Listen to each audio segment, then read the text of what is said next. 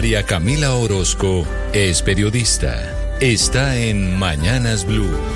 La inseguridad es el tema principal de preocupación en todas las ciudades del país. Entre los delitos que más han crecido este año está el hurto, particularmente el hurto a residencias.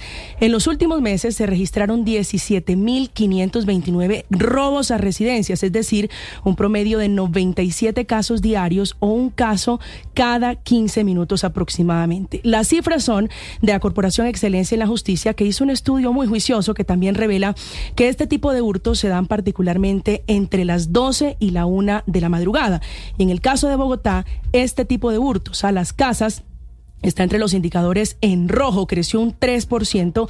Hay que ubicar allí las localidades de Chapinero, la Capuchina en Santa Fe, Las Nieves y El Polo como las localidades o los puntos en Bogotá donde más robos de este tipo se registran. El robo más reciente fue el que sufrió David Luna, que es el senador de Cambio Radical. Se le metieron a la casa y le robaron varios objetos de valor. La denuncia la hace él mismo a través de su cuenta en X. Allí narró los momentos de angustia por ver cómo su esposa y sus dos hijos, que son menores de edad, se derrumbaron por el miedo y la impotencia y la angustia que por supuesto genera una situación como esta. A propósito de la inseguridad en Bogotá, este fin de semana cayó una red criminal que ingresaba a viviendas en la capital, se hacían pasar por policías y miembros del CTI utilizando prendas de uso privativo de estas dos autoridades para ingresar a los domicilios. Allí amordazaban a sus inquilinos con armas de fuego mientras hurtaban dinero y objetos de valor.